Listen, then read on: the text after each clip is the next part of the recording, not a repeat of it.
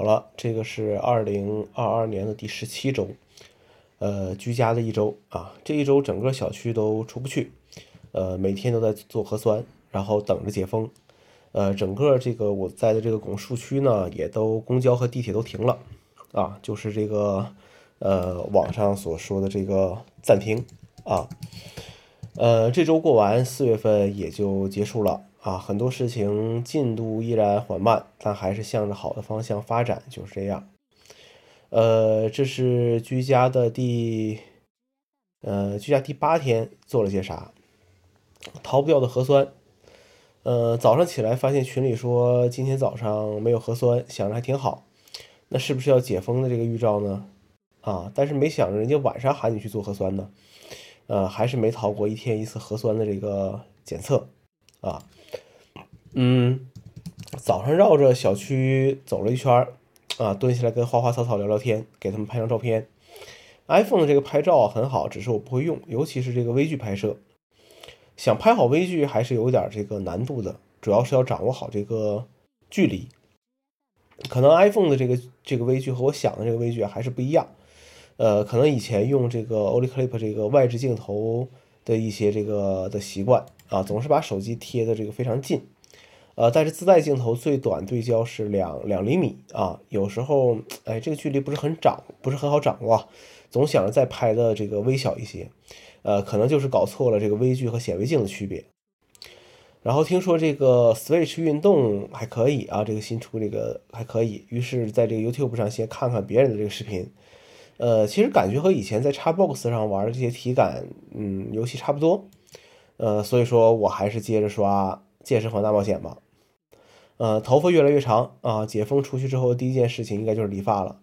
呃，所以是不是以后家里面都应该去整一个这个？哎，带理发功能的这个剃须刀呢？呃，接着说这个五 G 的事情啊。呃，华为发了这个新手机，还是个外折屏的设计。呃，除了苹果之外，大家都开始做这个折叠屏的这个设备了。呃，对消费者来说，我觉得是个好事情吧。呃，希望能这个价格能越来越便宜一些。但是购买之前还是要想一想，呃，有什么使用场景比较好。现在看来，折叠屏因为折痕的问题，出二手的时候啊，保值率并不是特别的高。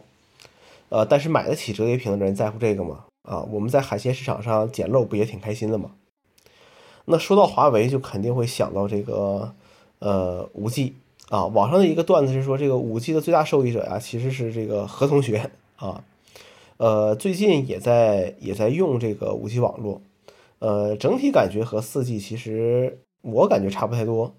呃，可能感觉上能用上这个满满速的四 G 吧，呃，但是有些地方这个信号强度啊，还有这个网速啊，感觉还还不如四 G，总之有点迷惑，呃，还是没有这个杀手级的这个应用存在。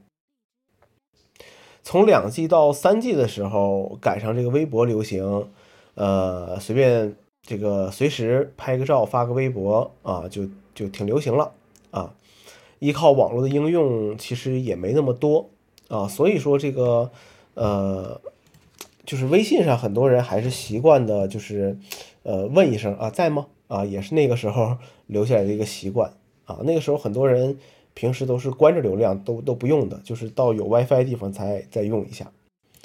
呃，从三 G 到四 G 的时候，我的感知已经不明显了啊，就是可能一些这个呃视频创作者。户外直播的呃游戏玩家能感觉到这种这种提升吧？呃，我不是上面用户，所以感知不明显。